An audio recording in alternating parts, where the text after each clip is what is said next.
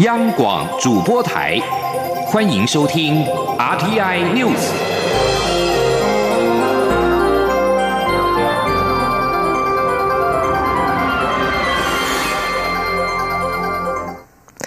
各位好，我是张旭华，欢迎收听这节央广主播台提供给您的 RTI News。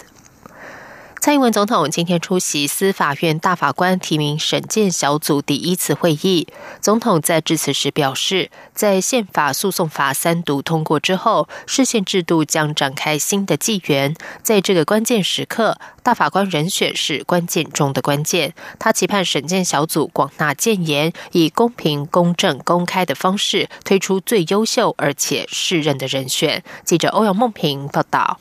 民国一百零八年，司法院大法官提名审荐小组十三号在总统府召开第一次会议，蔡英文总统特地出席，并颁发聘书给所有委员。总统在致辞时表示，大法官是宪政的守护者、人权的捍卫者，对台湾的民主化有许多贡献。大法官视线在今年迈入第七十一周年，共累积了七百五十五号解释，让宪法对人民基本权利的保障更加周全。总统指出。从他二零一六年上任以来，除了召开司法改革国事会议，大法官也全面检讨释宪制度。当中很重要的突破是宪法诉讼法三读通过，并在今年一月公布，三年后开始实施。大法官审理案件将从会议模式转型为法庭诉讼模式，让释宪制度展开新的纪元。总统表示，这是一个新开始、新发展的关键时刻。大法官人选则是关。关键中的关键，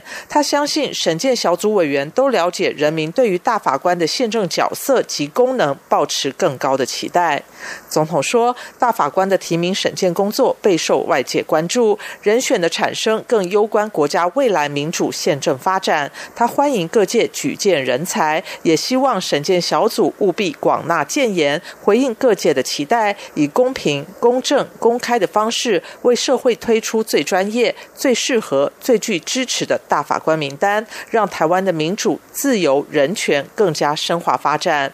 目前共有十五位大法官，其中四位的任期将在今年九月三十号届满。总统依据中华民国宪法增修条文规定，提名四位大法官人选，并预计于立法院本会期咨请立法院同意后任命。中央广播电台记者欧阳梦平在台北采访报道。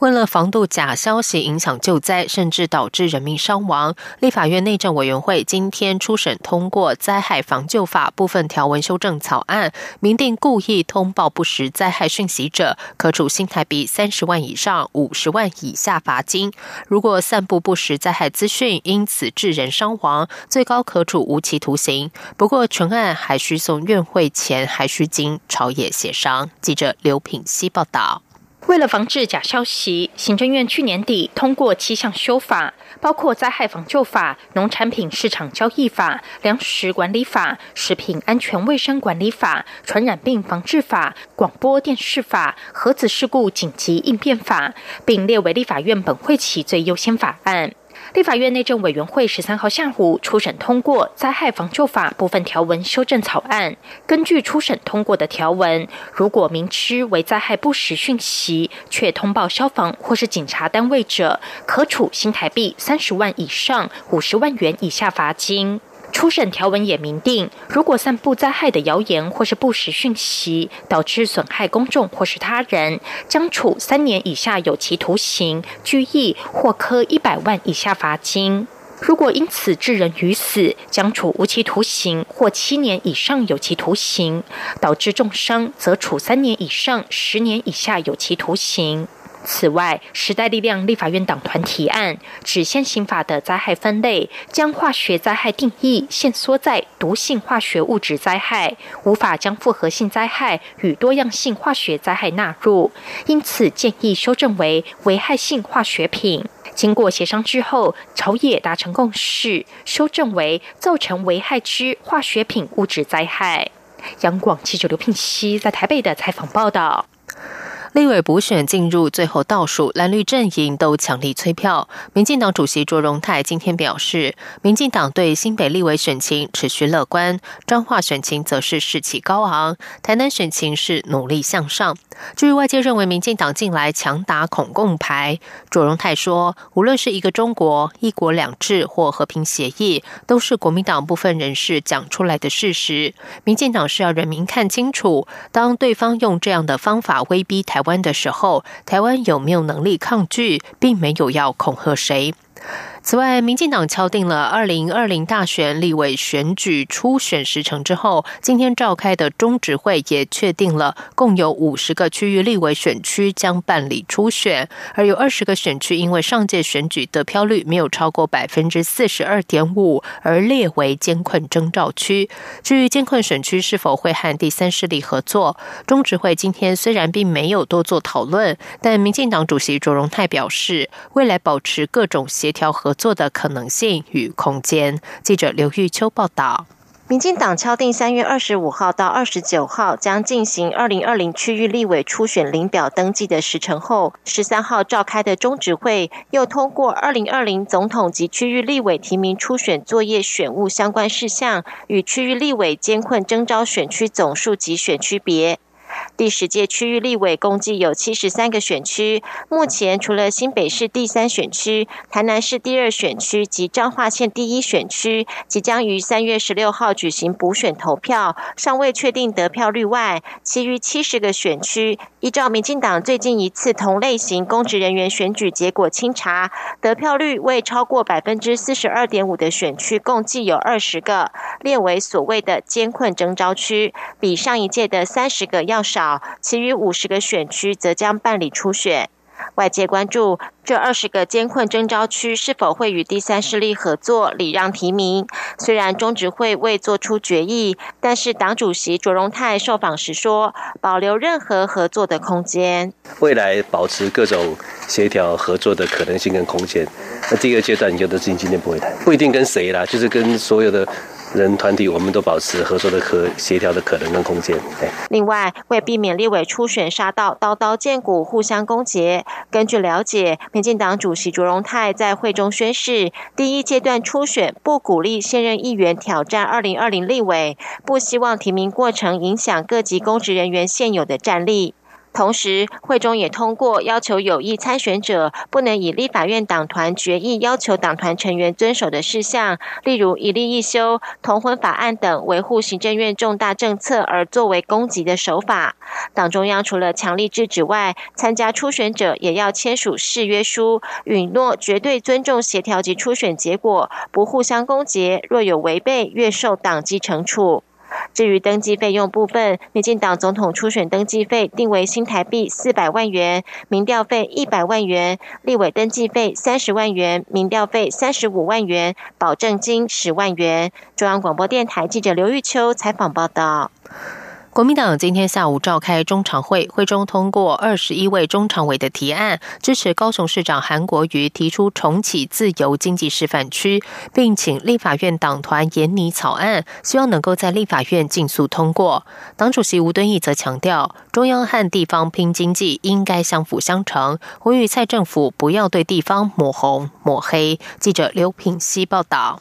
高雄市长韩国瑜日前抛出重启设置自由经济示范区的议题，但行政院长苏贞昌已表示不可行，相关部会首长也都不表赞同。国民党十三号下午召开中常会，会中通过刘大贝等二十一位中常委的提案，除了表态支持韩国瑜的主张，也请国民党立法院党团推出自金区草案，并请党籍立委在审议草案时能够配合，让草案尽速通过。国民党副发言人黄兴华会后转述表示，党主席吴敦义认为地方和中央拼经济本应相辅相成，但蔡政府却对地方不断抹黑抹红，还说城市统战，这种做法非常不健康。希望中央能够有具体做法，而非只是消极批判。他说：“蔡政府不但没有体恤地方政府想要积极帮我们台湾的民众、我们的农渔民把货卖出去这样的一种苦心，但却反过来呢，把我们我们党的执政的县市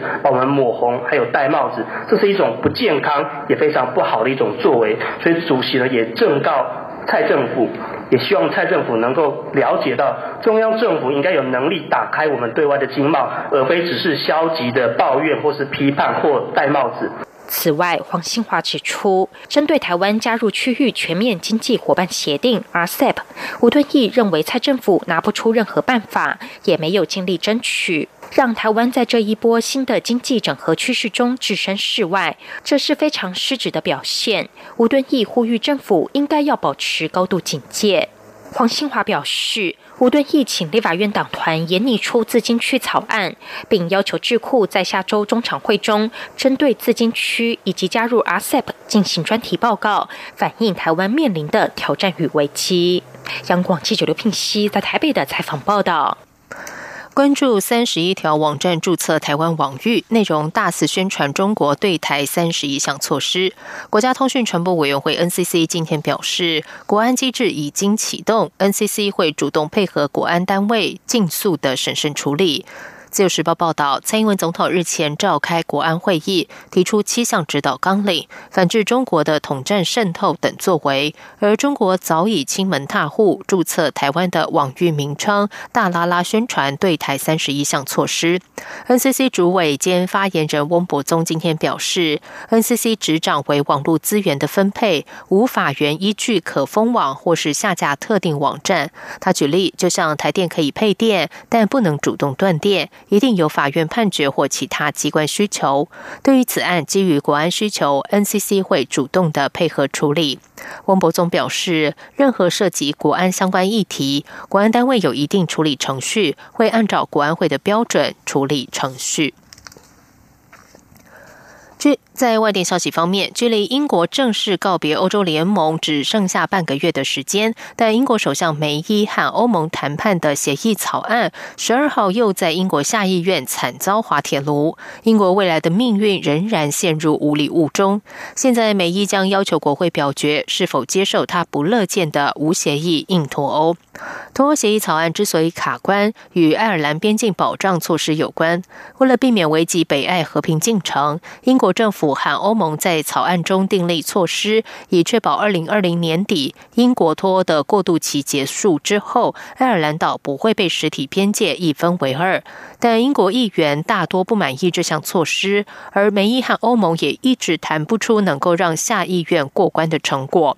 在协议草案卡关之后，今天下议院将先决定是否接受无协议脱欧，但硬脱欧势必会引发英国政经动荡。如果议会还是想要协议，则将于十四号决定是否要将三月二十九号的脱欧期限延后，但延后脱欧也需要欧盟同意。而欧盟联盟执行委员会的英国脱欧谈判代表巴尼耶今天表示，欧盟在决定是否延后英国脱欧之前，将必须先听听看英国的脱欧计划。伊索比亚航空的波音七三七 MAX 八客机在十号发生了空难，造成一百五十七人罹难。在去年的十月底，印尼狮航的同款客机也失事，造成一百八十九人丧命。前后两次空难相距不到五个月。尽管波音公司保证这型的飞机安全又可靠，但是欧盟、英国、印度、中国以及其他一些国家都已经决定，在等待这次空难调查结果出炉以前，停飞或是禁止波音七三七 MAX 八进出他们的空域。不过，在美国联邦航空总署 （FAA） 和航空业者仍然持续放行让这款飞机起降。美国表示没有理由停飞波音737 MAX 八客机。此外，至少有两架的美国航班的机师曾经有通报过，说自动系统好像是造成了他们驾驶的波音飞机会突然压低机头。美联社报道，这几名的机师表示，他们开启波音737 MAX 八客机自动驾驶没有多，机头就会大幅度的下压。而这两起案例中，他们都能关闭自动驾驶，并且迅速的做出修正。这里是中央广播电台台湾之音。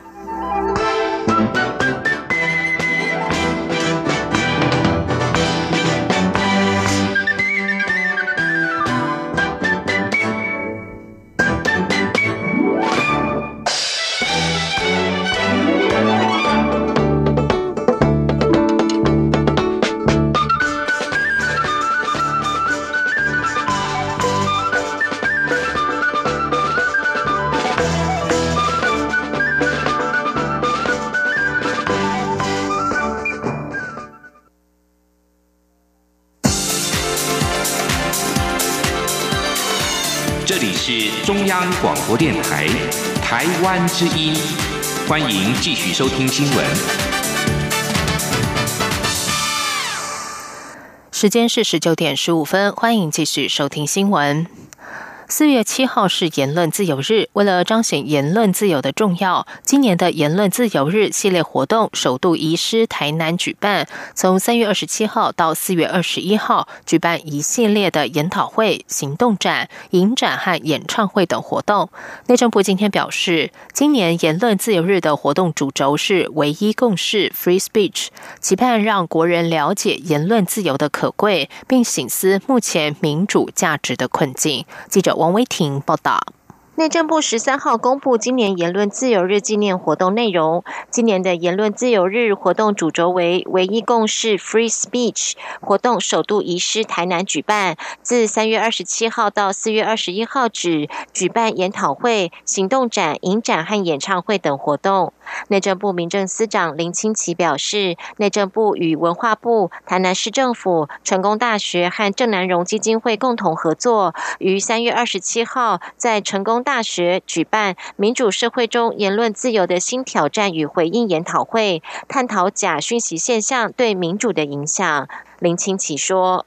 好，那这个研讨会当然，呃，是着重在于一个呃，我们现行呃所言论自由所呃面临的一个冲击跟影响的部分，包括到呃假讯息如何来影响民主的价值哈。这边二零一八的台美选举的一个观察哈，那这个假讯息的的确确在深入到我们这个选举里面的它的影响效果怎么样，在透过研讨会来了解哈。那第二个部分是言论自由的保障，包括外国法治的发展跟现况跟挑战挑战哈。除了我们国内的制度之外，外国的制度怎么样？也是在这个研讨会，大家提出来共同来讨论的。那第三个议题当然是提到我们的民主社会与民主素养的部分，包括在这个这个民主社会、民主素养的言论自由怎么来推动。言论自由日也将于国定古迹台南地方法院举办“晋升的日常行动展览”，以戒严时期的人民日常生活为主轴，透过展品和影片呈现威权统治下的禁锢。另外，内政部也将在台南全美戏院举办言论自由影展，和在台南文创园区举行“我主张”演唱会，以影像和歌曲向青少年传达言论自由的可贵。中央广播电台记者温威婷采访报道。法务部今天表示，虽然二零一三年违反森林法的案件高达七百二十件，但在相关查缉作为之下，今年已经呈现下降趋势。不过，根据统计也发现，近五年来分本非本国籍者的犯罪人数有明显增加。对此，法务部表示，目前逃逸外劳确实是山老鼠里的大宗，但不能解读为外籍移工就是潜在的山老鼠。相关数据只是呈现判刑有罪者的国籍资料。记者肖兆平报道：近来国内传出几起盗伐陵墓案件，法务部长蔡清祥十三号利用法务部宣传法务统计三分钟影音资料的机会，进一步以违反森林法为题进行犯罪样态分析。根据其近十年的统计分析指出，从二零一零年强力查缉后，违法案件一路攀升，二零一三年的七百二十件更是高峰。不过，近三年已经有明显下降趋势。分析更进一步指出，犯下相同罪名的有三成五的比例。且五年来非本国籍的犯罪人数是明显增加。对此，法务部统计处处长张云云进一步解释，非本国籍者只是裁判确定的国籍统计，不能贸然跟外籍移工强加连结。他说：“那我们这个表示，裁判确定有罪者。”好，有罪者，我们有刚有分年龄啊、教育程度跟国籍，所以我们在国籍就把它分为这些有罪者，他是本国籍还是非本国籍的有罪者，所以跟外籍劳工定义是不一样的。就是他不是不一定是外籍劳工得胜，他只是说他有罪者中，我们去看他的国籍这样。有媒体认为，在台逃逸的外籍移工已经成为盗伐林木的主要犯罪族群。有多年森林法执法经验的法务部主秘杨秀兰指出，确实有这样的现象发生。不过，这并不表示逃逸外籍劳工就是盗伐林木，因为还是必须依证据查办后才能厘清国籍身份。他说。说现在那个逃逸外劳哈，确实是呃我们三老鼠里头的蛮大的一宗哈。那最主要是这些三老鼠哈，他们自己哈那个自成一气哈，因为他可能以前是是去背背那些那个。盗伐林木的那些木块的的山老鼠哈，那后来改为自己当金主了哈。就我了解，南投是这样。杨秀兰表示，台湾约有五成九的比例面积都是森林，其中以新竹、苗栗、南投、嘉义。宜兰、台东等地检署更是查办盗伐林木案件较多的单位。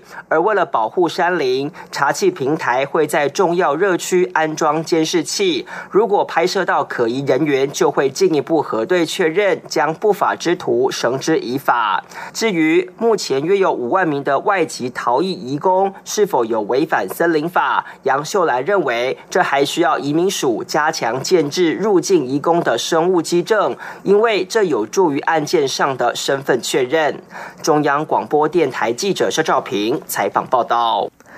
高等教育近年来逐渐的面临青黄不足的缺口，科技部透过爱因斯坦培植计划与哥伦布计划扶植年轻学者，却也引起资深学者批评资源分配不均。科技部长陈良基今天颁发荣誉头衔给今年度共八十二位计划得主时，特别强调，这是希望每年扶植年轻精英来补足高校人才缺缺口。另一方面，科技部也会加强支持基础研究，以确保科研。经费可以逐年成长，让学者们都能够安心的做研究。记者郑祥云、谢嘉欣采访报道。台湾高等教育界面临青黄不接，四十岁以下大专院校专任教师占比近五年来由三成六滑落至两成五，未来十年可能还有教授退休潮，显示高等年轻世代出现断层。为填补人才缺口，科技部以爱因斯坦培植计划与哥伦布计划来支持年轻学者有足够的资源做研究，借此加强吸引海外人才回台发展。光是今年就有八十二位计划。得主，尽管利益良善，却也引来资深学者批评是重理工轻人文，补助不公，资源分配不均。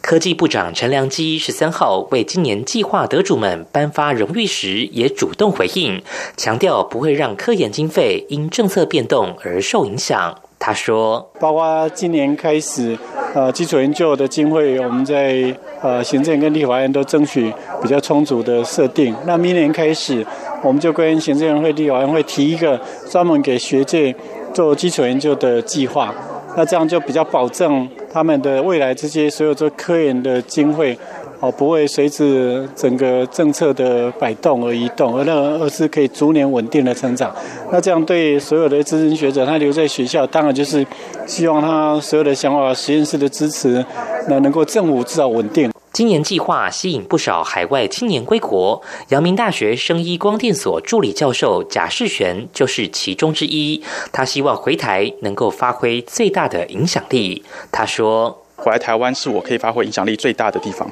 因为比如说，我觉得台湾的，比如说从人才培育也好，如何培养同学们能够知道、了解问题，能够能够发问，然后还有就是透过从台湾、通过国外经验结合，然后发挥台湾的在国际上面的能见度，或者是把台湾的研究的能量透过这个计划，然后能够把它真正有它的实际的价值跟产值出来，这是我觉得我现在在台湾可以做的。另外，陈良基三十号也将亲征欧洲，包括英国、法国、德国等地举办海外揽才说明会，盼能吸引更多海外优秀学术人才来台或回台效力。中央广播电台记者郑祥云、谢嘉欣采访报道。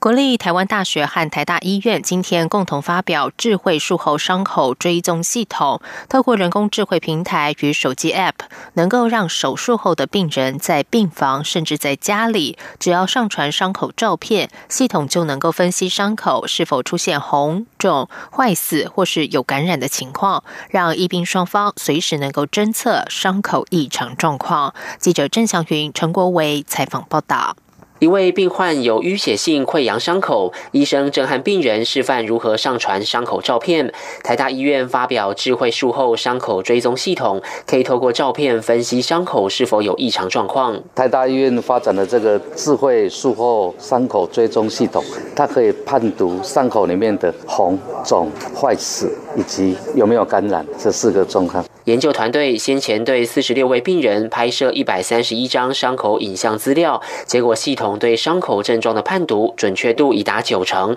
而且不会把刺青误认为伤口。所以，愿意使用这套系统的病患出院在家后，就能每天在固定时间上传伤口照片。人工智慧平台会以简讯通知医师看照片，并进一步给病患建议。最大的帮助就是伤口如果有问题的话，我们可以提早的发现，然后让病人呢提早回诊。那这样病人的伤口可以提早处理了，那对病人、对医师都是比较好的状况。这套系统目前只能安装在 Android 系统的手机，现正进行 iOS 平台的计划。台大医院也计划在未来一年将这套系统的运用范围从术后伤口扩大到一般各类伤口的照护。中央广播电台记者郑祥云、陈国伟台北采访报道。接下来就进行今天的前进新南向。前进，新南向。